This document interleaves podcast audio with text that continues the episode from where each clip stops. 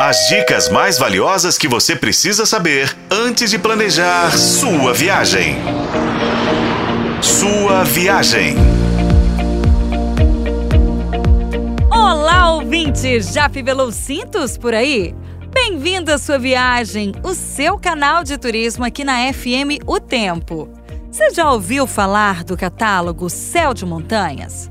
Lançado em junho do ano passado, o projeto, realizado pela Vale em parceria com o Instituto Rede Terra, tem atraído muitos turistas para Brumadinho. Isso mesmo, aqui na região metropolitana de Belo Horizonte. Sem contar o quanto que tem contribuído com a geração de emprego e renda para as comunidades locais. A iniciativa tem como premissa reparar os danos causados pelo rompimento da barragem de rejeitos de minério da mina do Córrego do Feijão, o que aconteceu em 2019.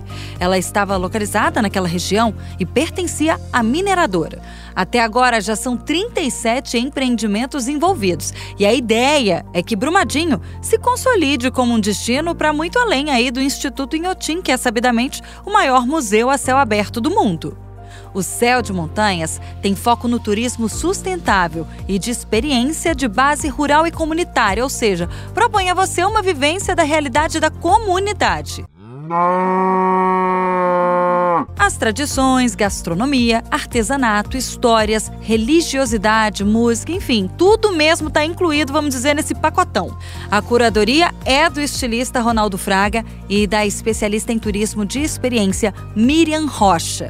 Antes do Céu de Montanhas, vale lembrar aqui que já tinha sido lançado lá em 2021 o primeiro mapa turístico da região, com 40 atrativos que o visitante pode explorar a partir de Brumadinho.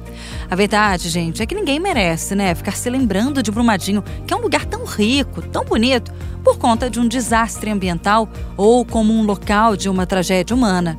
É importante que a gente se lembre, se recorde da cidade pela sua riqueza humana, história e potencialidades turísticas. Eu nasci no celeiro da arte, num berço mineiro.